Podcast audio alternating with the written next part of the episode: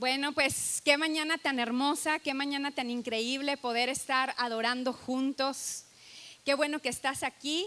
Hoy nuestro pastor salió de la ciudad. ¿Cómo lo extrañamos cuando no está, verdad?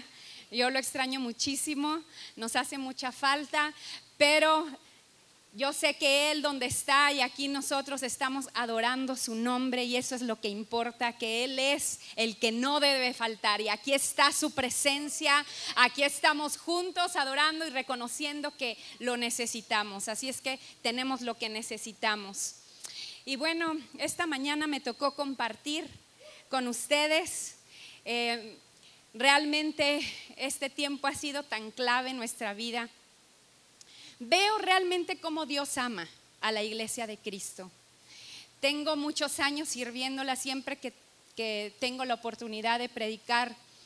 Siempre quiero y me gusta poder compartirles la experiencia que yo he tenido de servir a la iglesia de Cristo y ha sido la mejor experiencia que yo he tenido en toda mi vida. He amado por muchos años a la iglesia de Cristo sirviendo desde que he sido una jovencita hasta ahorita no, estoy tan grande, pero ya no soy una jovencita.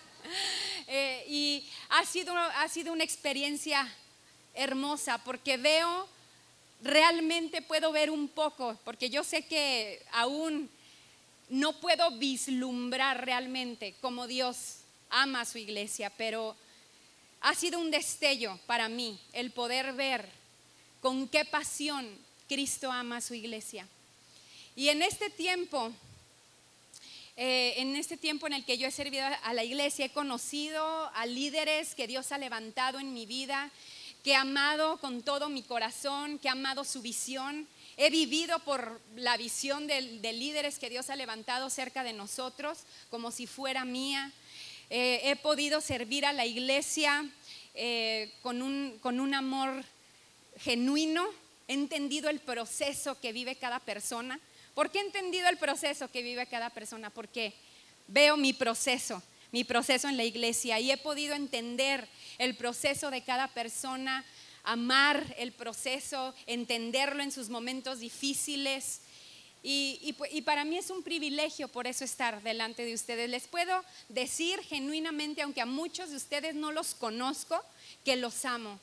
Porque la iglesia de Cristo para mí ha sido un ancla firme un ancla que me ha sostenido en medio de, un mundo tan corrompido, con ideologías, con maneras de pensar tan absurdas. La iglesia me ha sostenido, ha sido un ancla en mi vida. Entonces yo los amo, los amo con mucho, con mucho respeto a muchos, los amo con todo mi corazón. Y cómo no amar a la iglesia de Cristo, ¿verdad? ¿Aman a la iglesia de Cristo? Yo amo mucho a la iglesia de Cristo. Y bueno, cada temporada que la iglesia vive, veo cómo es el anhelo de Dios de acercarnos a su corazón. Es más su anhelo, más que el, de nosotros. Yo veo cómo el pastor prepara sus sermones domingo tras domingo con una pasión. Eh, mis hijos lo ven, él se, enfoca, se encierra, empieza, tiene una semana buscando a Dios, cómo Dios le habla, empieza a recopilar sus, sus ah, anotaciones y veo la pasión que él tiene, pero sé que no se compara a la pasión que Dios tiene de acercarnos a Él. Y estoy segura que la obra que comenzó en nosotros como amor, y verdad la va a terminar. La está perfeccionando, pero la va a terminar porque es una promesa suya.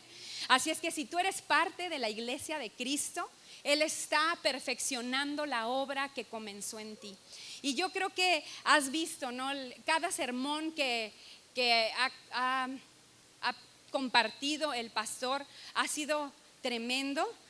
Eh, yo quiero animarte a que si no has escuchado completa la serie de Soy yo, lo hagas de veras porque siento que es un llamado de Dios para este tiempo a la iglesia.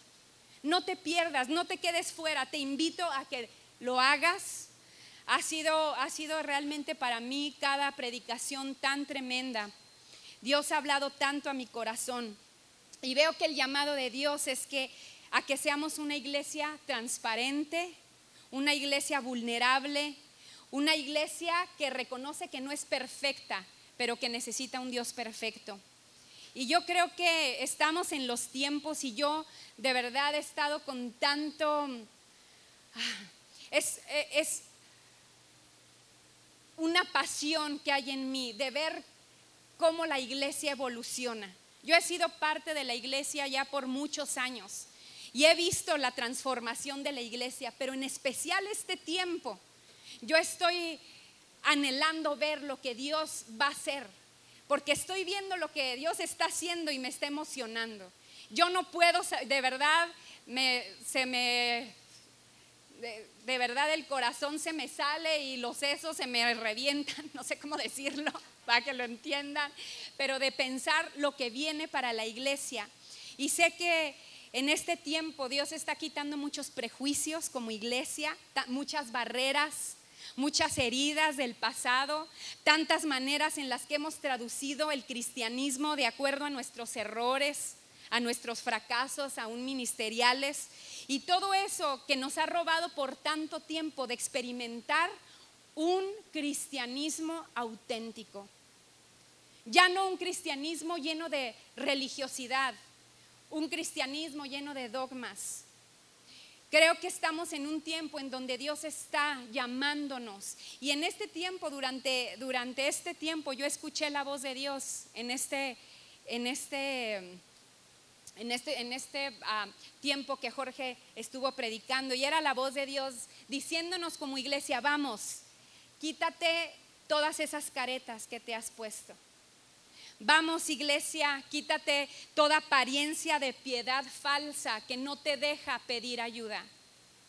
Vamos iglesia, deja de tener temor a ser vulnerable por el miedo a ser criticado. Vamos, vamos iglesia, deja de ser víctima de tus circunstancias y empieza a reconocer que no eres perfecto Vamos iglesia, responsabilízate por tu vida y por aquello tan valioso que he puesto en tus manos. Vamos, reconoce que no has podido solo y que necesitas de la ayuda de otros. No sé qué fue lo que escuchaste, pero yo eso fue lo que yo escuché. ¿Por qué no cierras tus ojos y me acompañas a orar? Señor Jesús, te doy tantas gracias, Dios, por este hermoso privilegio, Señor, de poder compartir tu palabra. Yo en esta mañana quiero reconocerte, Señor. Sé que simplemente, Señor, soy un jarrón de barro, Señor, imperfecto, pero que a ti te ha placido escoger, Señor, para derramar tu amor, tu palabra, Señor, a través de mí, Señor. Y aquí estoy, Señor, respondiendo a tu llamado, Señor, como fuente, Señor, de bendición para todos los que te escuchen, Dios.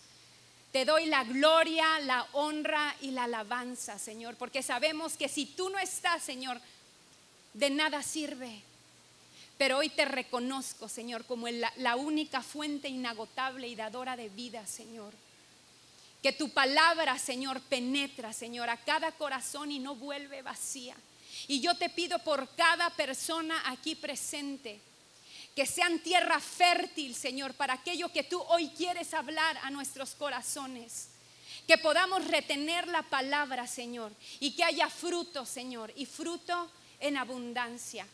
En el nombre poderoso de tu Hijo Jesús. Amén. Es tiempo, iglesia, que seamos esa iglesia vulnerable. Anhelo con todo mi corazón realmente empezar, y, ha empezado Dios a hacerlo desde, desde Jorge, desde, desde mí, desde mis hijos, porque todo lo que Dios quiere hacer, cuando realmente lo quiere hacer, lo hace de adentro hacia afuera. No es de afuera hacia adentro, es de adentro hacia afuera. Y Dios quiere realmente que nosotros seamos esa iglesia. Una iglesia que nos mostramos tal cual somos, sin temores, sin prejuicios. Y en este tiempo he estado escuchando tanto la voz de Dios a un llamado a ser íntegros en todo lo que somos. Y la integridad es un poco difícil de, de definir. En el diccionario se define como apegarse a los principios morales y éticos En la vida cotidiana, la integridad es ser honesto, ser confiable. Pero si nosotros basamos la integridad en estas dos definiciones, terminaríamos viviendo nuestras vidas basando nuestra verdad en simplemente una elección moral que cada uno, pues sí, que cada uno escoja. Ambas definiciones yo creo que son correctas, pero son incompletas porque realmente el, ser íntegro va mucho más allá de ser honesto. Honestidad y confiabilidad hablan de lo que yo soy visiblemente. Integridad habla de lo que yo soy donde nadie me ve. Esto es algo muy profundo. Dios quiere llegar tan profundo a la iglesia. ¿Por qué está llevándonos a ser una iglesia vulnerable? Porque por años la iglesia ha caminado en, caretas, ha tenido temor de ser juzgada. Había situaciones muy difíciles dentro de la iglesia en donde si tú expresabas que tú traías pecado, que si había situaciones que tú estabas viviendo fuertes, eras juzgado fuertemente. Pero hoy la iglesia quiere quitar eso, quiere quitar esas barreras, quiere llegar profundo con nosotros. Anhela que seamos una iglesia en donde realmente podamos encontrar un refugio, un refugio en donde podamos realmente venir tal cual somos y ser aceptados tal cual somos, con la fe de que Dios no nos va a dejar igual, igual y como estamos.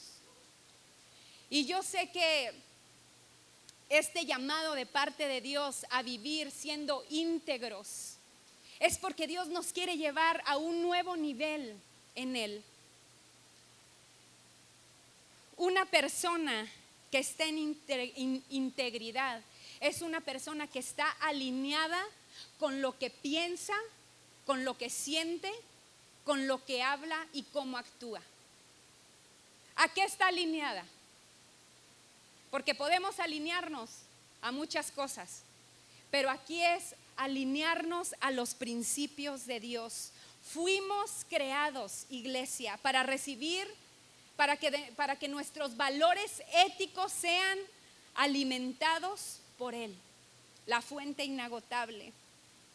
Esto es algo que muchos de los que estamos aquí lo hemos comprobado. Hemos buscado fuera, hemos querido encontrar ese vacío, hemos querido encontrar nuestra, nuestra vida, nuestra moralidad en lugares que no son la iglesia.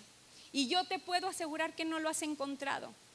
Que cuando tú alineas tu corazón al de Dios es cuando entonces comienzas a sentir esa plenitud, esa paz. No podemos basar nuestros valores y verdades en opiniones de hombres. Es por eso la razón que nosotros debemos enraizar nuestro corazón en la verdad de Cristo. Me ha encantado que ahora que estamos haciendo el reto de mujeres en la Biblia, todo lo que hemos aprendido a través de ella, para mí ha sido cada vez que escudriño su palabra una verdad que habla directamente a mi corazón aquella situación que estoy viviendo. Ahí es donde debemos de realmente enraizar nuestro corazón en la verdad de Cristo, alinear nuestro corazón y todo lo que somos a Él. Lo que pensamos tiene que estar conectado con lo que sentimos, con lo que hablamos y cómo actuamos. Hay un ejemplo que Jorge una vez dio y que se me quedó tan grabado de un hombre que pidió una pizza para comer y entonces este hombre le llega la pizza y cuando abren la caja, se dan cuenta que dentro de la caja hay un fajo de dólares. Y de repente este hombre al abrirla dice, ay, cuánto dinero. Y, la mujer que estaba con él le dice, vamos a, quedarnos, es mucho dinero, saldríamos de nuestros problemas. Pero él dice, no, no puedo hacerlo. No puedo hacerlo, tenemos que ir a devolverlo. Y la mujer toda enojada, ¿por qué lo vamos a devolver? Y él es, no, no puedo quedarme con este dinero. Y va al lugar en donde compra la, la pizza, devuelve el dinero y las personas estaban tan asombradas y le decía, wow, qué honesto es usted, Señor. ¿Cómo es posible que haya devuelto este dinero? Si vio en la tele que quieren reconocer a la persona que, que entregó este dinero, Vamos a hablarle a la televisión porque necesitamos reconocer gente como ustedes. Más gente necesita ver que sí hay gente como usted. Y, de repente el Señor, no, no, no, yo no quiero, no quiero que, me reconozcan. Y se lleva al Señor a un lado, ¿sabe qué? No quiero, por favor, ya bájele tres rayitas a su situación. Yo no quiero que me reconozca porque la persona con la que vengo no es mi esposa. Y si se dan cuenta que es mi esposa, imagínese el escándalo. Quítese, ya me voy. Y se va. ¿El Señor era honesto? ¿Era honesto? Sí, sí era honesto. Era honesto, entregó el dinero. ¿Era íntegro? No era íntegro. Y ahí la diferencia de ser honesto e íntegro. La integridad es algo más profundo. Si realmente nosotros como iglesia queremos ser luz, si realmente nosotros como iglesia queremos ser influencia, necesitamos ser íntegros en todo lo que somos. Hay un hombre llamado Josafat en la Biblia y quiero que veamos a través de, la historia de su vida cómo Dios habla al pueblo de Cristo a través de él. En segunda de Crónicas 17:3 ah, voy, a, voy a comenzar a leer, ponme atención porque si es algo, así es que no quiero que se te vaya nada. El Señor estaba con Josafat porque siguió el ejemplo de los primeros años de su padre y no rindió culto a las imágenes de Baal buscó al Dios de su padre y obedeció sus mandatos en lugar de seguir las prácticas malvadas del reino de Israel. Estaba profundamente comprometido con los caminos del Señor. Quitó en todo Judá los santuarios paganos y los postes dedicados a la diosa Acera.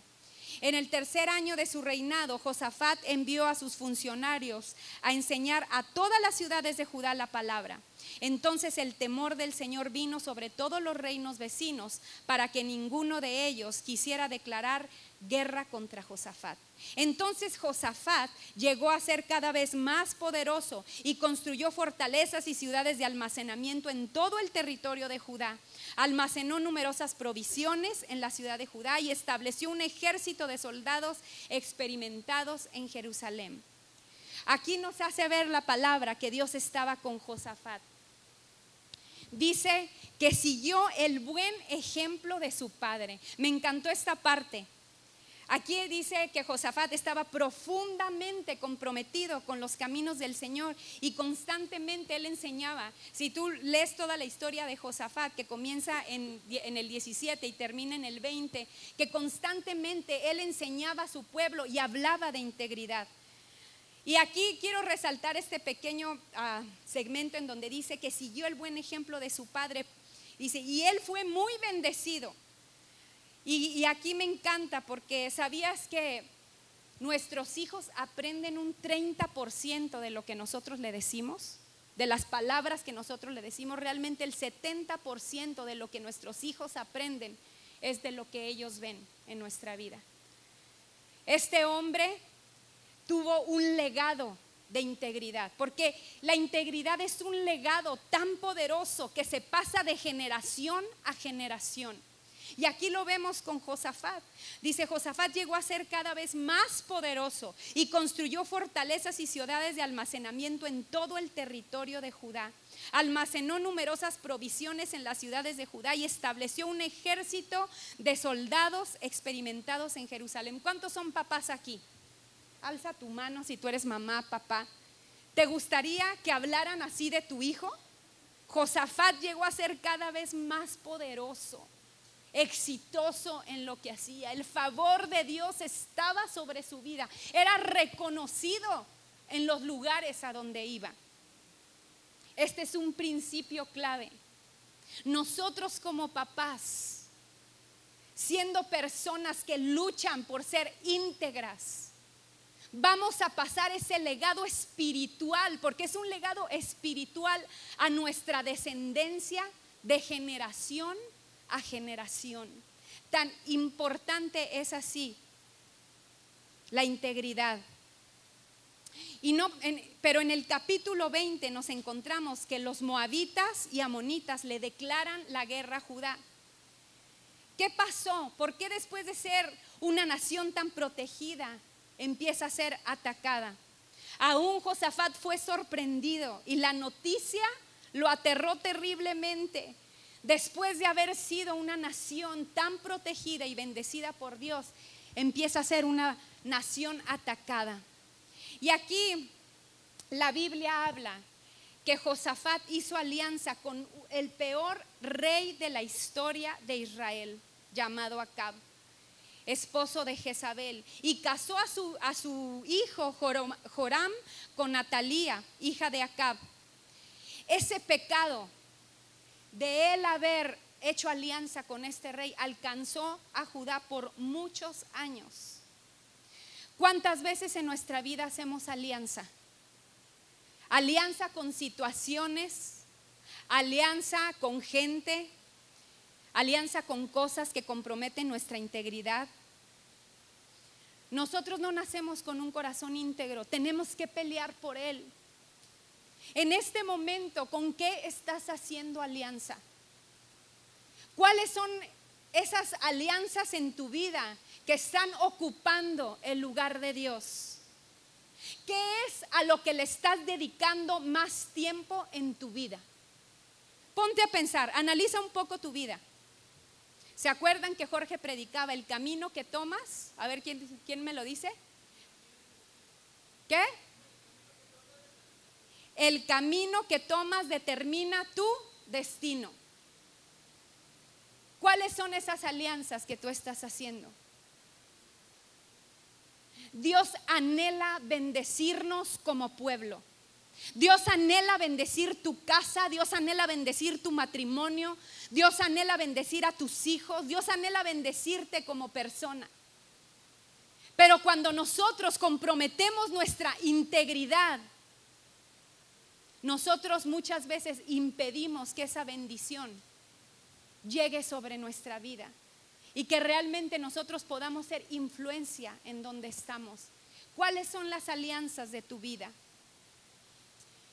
Realmente luchar por un corazón íntegro significa también rodearnos de gente que esté al pendiente de nosotros. ¿Cómo ha habido esos, esas barreras en la iglesia de no podernos acercar los unos con los otros? Es una lucha y tenemos que luchar en contra de eso. De poder abrir nuestro corazón con gente que amas en la iglesia. Deja de esperar tanto de la gente y empieza a ser tú íntegro. Porque nunca va a suceder nada si tú no comienzas a dar el primer paso. Esto tiene que ver tanto con madurez. Realmente queremos experimentar el poder de una iglesia viva, el poder de una iglesia que realmente es influencia para el mundo. Se tienen que levantar esos hombres y mujeres que realmente luchen por vivir en, integridad. Empieza a juntarte con gente cristiana que realmente no se va a vender contigo, a, sobarte el lomo y a decirte, eh, sí, sé que estás mal, pero no le hace, ya Dios, Dios, a ver, Dios dirá, nada más para que no, no, hacerte sentir mal. ¿Quiénes, quién, ¿Quiénes son esas personas con las que te estás rodeando? ¿Te la vives aislado? Tú, tu matrimonio, tu vida, tu persona. Yo tengo tantas cosas que hacer que no tengo el tiempo de juntarme no es que te juntas con alguien y ya estás viendo, enjuiciando si este, si aquel hizo, si me dijo. ¿Cuáles son esas barreras que tienes que quitar en tu vida? Porque cuidado con esas personas que se la pasan enjuiciando. Porque muchas veces las personas que se la viven enjuiciando a otros es porque es un reflejo de lo que ellos traen. ¿Cuáles son esas barreras que nos impiden realmente ser uno como pueblo. ¿Quién es la persona que está al pendiente de ti? ¿Con quién puedes correr cuando tienes una situación difícil y abrir tu corazón y realmente ser como eres? Y que sepas que no, que no te va a sobar. Amistad, necesitamos tanto amistades que nos edifiquen. Y empieza por ti. Empieza tú a edificar una vida. Porque hay leyes en la palabra de Dios que son sí o sí. Lo que uno siembra, eso es lo que cosecha. ¿Qué es lo que estás cosechando? ¿Qué es lo que has sembrado en tu vida para que estés cosechando quizás soledad, que no tienes amigos? ¿Qué estás cosechando? Aquí vemos cómo Josafat fue persuadido por el enemigo. Dice en segunda de Crónicas 18:2, unos años más tarde fue a Samaria para visitar a Acab, quien preparó un gran banquete para él y los funcionarios. Mataron grandes cantidades de ovejas, cabras y ganado para la fiesta. Después Acab persuadió a Josafat para que se uniera a él para recuperar a Ramot de Galad. Josafat empezó a tener alianzas con gente que él sabía que no le convenían. Josafat era un hombre de Dios. Josafat era un hombre temeroso de Dios, pero se dejó persuadir.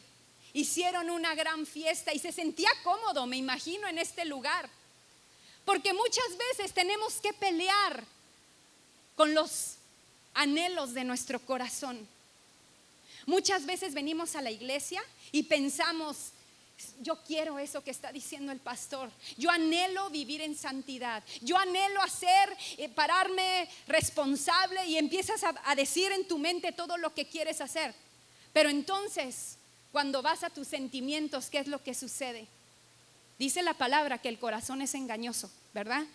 Y nuestras emociones a veces cómo nos engañan y nos seducen y nos arrastran. Y a veces estamos en lugares que sabemos que no debemos de estar participando de conversaciones que no debemos de participar, estando con personas que sabemos que no nos edifican, pero entonces lo que pensabas ya no concuerda con lo que sentías. Y entonces tu boca empieza a hablar lo que no pensabas y empiezas a actuar como no querías. Aquí vemos que Josafat fue persuadido por su enemigo lo engatusó, lo persuadió y cayó. ¿Qué es lo que Satanás está poniendo enfrente de ti que te hace sentir bien? ¿Cuáles son esas cosas que te están persuadiendo en tu día a día? Que te hacen sentir bien y que las sigues alimentando. Que cuando sales de aquí lo que pensabas y lo que quieres, porque sé que hay anhelos profundos en la iglesia de Cristo. No te dejan actuar como realmente tú quieres. Yo quiero decirte que el pecado, el pecado se gesta en lo silencioso, en donde nadie ve, porque ahí parece no ser tan malo. Cuando tú te empiezas a alejar y el enemigo te persuade y te empiezas a alejar de la iglesia, ya después lo que hacías antes, que se te hacía algo, algo que sabías que no era correcto delante de Dios, ahora no es tan malo. Ahora hacer ciertas cosas, hablar ciertas cosas, dejar de hacer ciertas cosas no parece tan malo.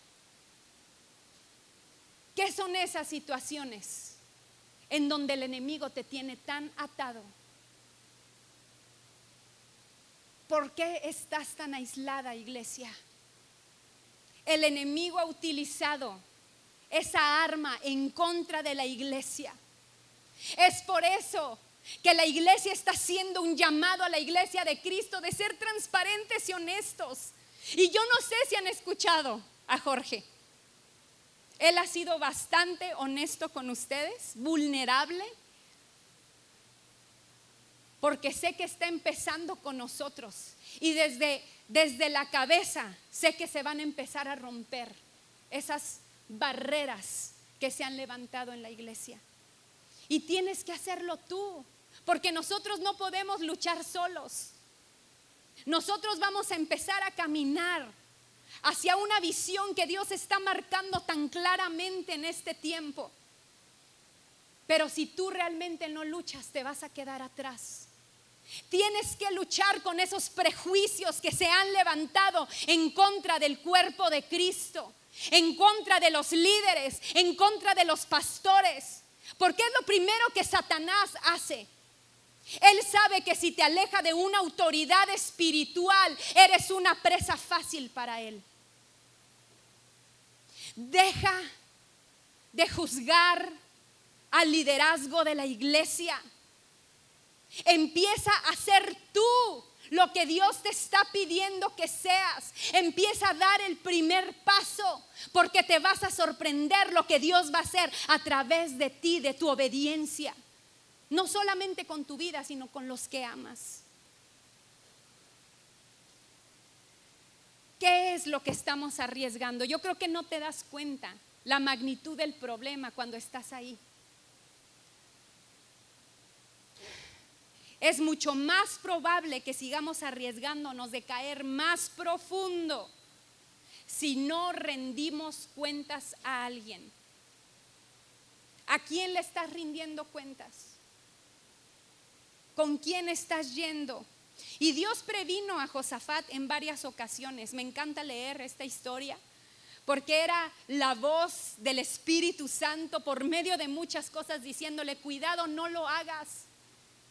Porque siempre el Espíritu Santo va a estar diciéndote, cuidado, no lo hagas. Muchos están sentados en esta silla sintiéndose tan indignos por cómo están viviendo.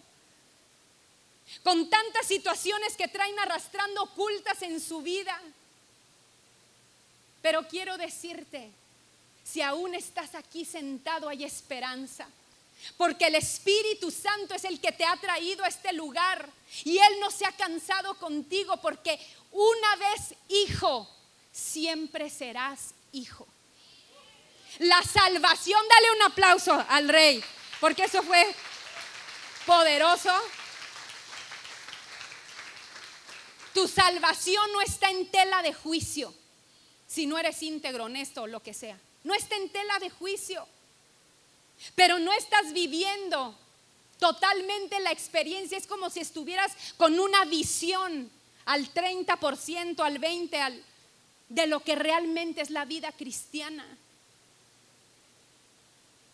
¿Cómo estamos viviendo? El Espíritu Santo no se cansó con Josafat. Dice, entonces levanta a un hombre como Micaía y le dijo en una visión, vi a todo Israel disperso por los montes como ovejas sin pastor. Y el Señor dijo, ah, han matado a su amo, envíalos a su casa en paz. Esta, esta voz se levantó antes de que él realmente hiciera un acuerdo con Acab, por medio de un profeta Mucha gente, muchas voces se levantaron a decirle, sí ve, sí haz alianza con ese rey, pero hubo una voz en medio de ellas, tan directa, tan honesta, tan real, que Josafat la ignoró. Era algo que no le gustaba escuchar. Era la voz del Espíritu Santo que le estaba diciendo, no lo hagas. ¿Cuántas veces escuchamos la voz del Espíritu Santo que no nos gusta porque es tan directa, tan real? Quizá va a utilizar a una persona, quizá va a utilizar situaciones en tu vida, pero nosotros apagamos esa voz. Josafat siempre fue un hombre que tuvo temor de Dios. Enseñó a su pueblo a vivir en integridad con su ejemplo. Y eso fue el sello que hizo que Josafat saliera de esa situación, porque si sabes que lo que haces para Dios, a Dios no se le olvida. Yo con esta plática, yo no quiero traer condenación a tu vida, yo quiero traer libertad. Ese es el corazón de Dios para su iglesia. A Dios no se le olvida lo que tú haces por Él. En segunda de Crónicas 19:7 dice, "Teman al Señor y juzguen con integridad, porque el Señor nuestro Dios no tolera que se tuerza la justicia, ni que se muestre parcialidad y que se acepte el soborno." Esas eran palabras de, de Josafat levantadas a su pueblo. Estas fueron las instrucciones que dio. Ustedes deben actuar siempre con el temor del Señor, con fidelidad y con un corazón íntegro. ¿Cuántas veces has aconsejado?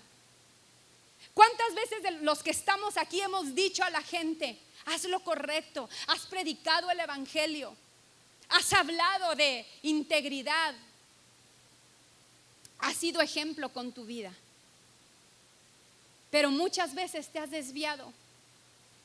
Esta palabra Dios eh, me la dio tan fuerte porque yo sé que hay personas sentadas en este lugar que han caminado en dirección opuesta a lo que Dios anhela y están sufriendo. Vienen a la iglesia, pero no sienten paz de estar aquí, no sienten no se sienten dignos de estar sentados en la casa de Dios. Y yo quiero hoy decirte cuando muchas veces que yo he estado orando, muchas veces empiezo a pedir perdón y Dios me ha callado la boca. Y a través del ejemplo del Padre nuestro me puedo dar cuenta que antes de pedir perdón por mis pecados, tengo que dar gracias a Dios por la comida. Dios nos sienta a su mesa. Siéntate a la mesa del rey siéntate, ven y come. Porque en la mesa del rey, ¿qué es lo que sucede? En la mesa de papá es cuando vas a poder hablar con él. Deja de correr de Dios. Porque eso es lo primero que Satanás hace, alejarnos de la mirada de Dios. Nos sentimos tan mal por lo que estamos haciendo que no queremos ni verlo. Y yo hoy quiero decirte, ven y siéntate a la mesa. Come con Él, habla con Él porque Él está deseoso de escucharte. Él ha visto tu dolor, Él ha visto tu pesar y quiere platicar contigo. Siento que este día es día de libertad. Y si realmente tú abrazas esta palabra, lo vas a empezar a experimentar en tu vida. Josafat Vemos eh, más adelante que se para responsable ante su error y reconoce a Dios. Hoy sabe que no es por, por su fuerza, por lo mucho que él puede hacer. Hoy sabe y entiende que se equivocó. Empieza a tener un terror. Ya no vive en esa paz. Empieza a ser atacado por otros pueblos. Se da cuenta que la bendición de Dios se fue sobre su vida y sobre su casa. Está tan arrepentido delante de Dios por no haber escuchado, por no haber sido obediente, por haber sido un necio. Pero ahí está una vez más su Dios. Ahí está una vez el corazón de Dios, una vez más. Después de esto, los ejércitos de los moabitas y los amonitas y algunos meunitas le declararon la guerra a Josafat. Llegaron mensajeros e informaron a Josafat, un enorme ejército de Don marcha contra ti desde, más allá del mar muerto. Ya está en Asesor Tamar. Josafat quedó aterrado con la noticia y le suplicó al Señor que lo guiara. También ordenó a todos en Judá que ayunaran. De modo que los habitantes de todas las ciudades de Judá fueron a Jerusalén para buscar la ayuda del Señor. Aquí vemos cómo Josafat se muestra vulnerable. Se, pone de pie ante su comunidad. Dice, Josafat se puso de pie ante la comunidad de Judá en Jerusalén, frente al nuevo atrio del templo del Señor, y oró diciendo, oh Señor, Dios de nuestros antepasados. Solo tú eres el Dios que está en el cielo. Tú eres el gobernante de todos los reinos de la tierra. Tú eres fuerte, poderoso. Nadie puede hacerte frente. Oh Dios nuestro. ¿No los vas a detener? Somos impotentes ante este ejército poderoso que está a punto de atacarnos. No sabemos qué hacer, pero en ti buscamos ayuda. Mientras todos los hombres de Judá estaban de pie ante el Señor, junto a sus esposas, sus hijos, aún los niños pequeños, el Espíritu del Señor vino sobre uno de los hombres que estaba allí presente, se llamaba Jaciel, y dijo, escuchen habitantes de Judá y Jerusalén, escuchen rey, de Josafat, eh, rey Josafat, esto dice el Señor, no tengan miedo no se desalienten por este poderoso ejército, porque la batalla no es de ustedes, sino de Dios.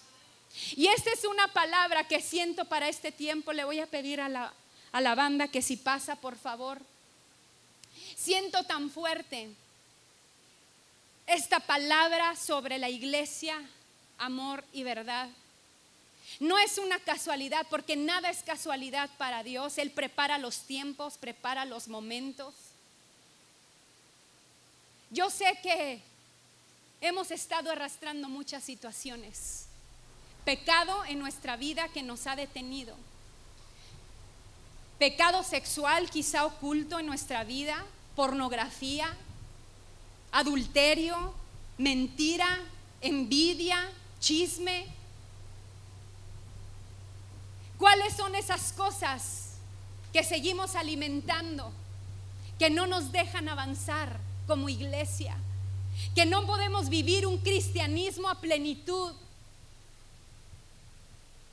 ¿Cuáles son esas cosas que nos están deteniendo? Con estas pláticas, con esta palabra que Jorge ha dado, es párate responsable. Párate responsable ante esas situaciones. Sé vulnerable.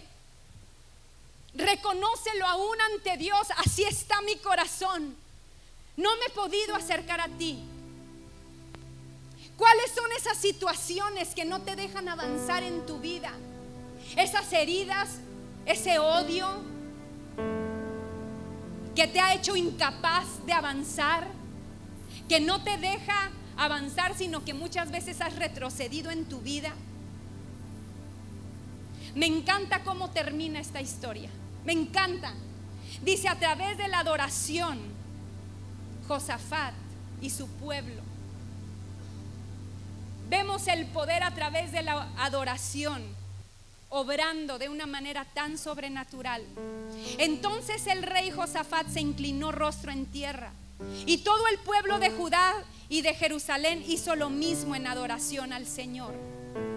Después los levitas de los clanes de Coat y Coré se pusieron de pie para alabar a viva voz al Señor, Dios de Israel.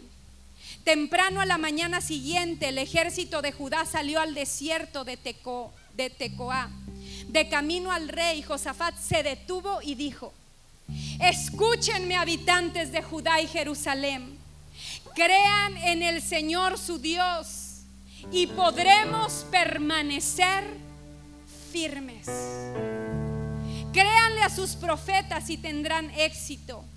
Después de consultar con el pueblo, el rey nombró cantores que, que caminarían delante del ejército cantando al Señor y alabando por su santo esplendor. Esto es lo que cantaban. Den gracias al Señor, su fiel amor perdura para siempre. Cuando comenzaron a cantar y a dar alabanzas al Señor, el Señor hizo que los ejércitos de Amón, de Moab y de Amor Seir comenzaran a luchar entre sí.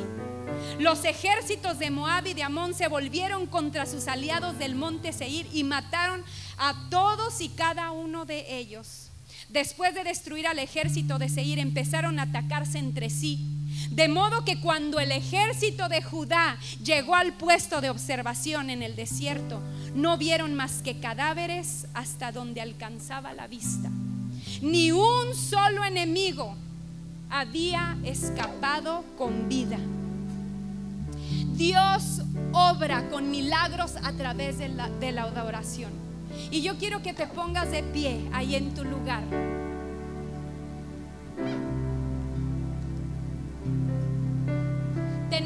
Dios que restaura.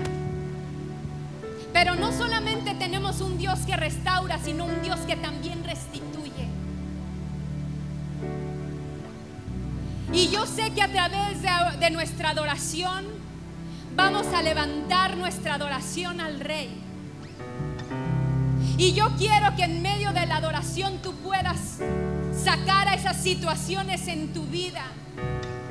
Y, le puedas decir a Dios, aquí estoy parado, parada frente a ti, reconociendo aquellas áreas de mi vida que me están deteniendo, aquellas situaciones en mi corazón que persuaden mi mente, mis palabras y mis acciones para no vivir en integridad. Yo sé que Dios va a traer libertad mientras adoremos. De aquellas cosas que has estado cargando por años de aquella atadura que no se ha podido caer y no has podido vencer. porque su palabra no miente. Su palabra es real.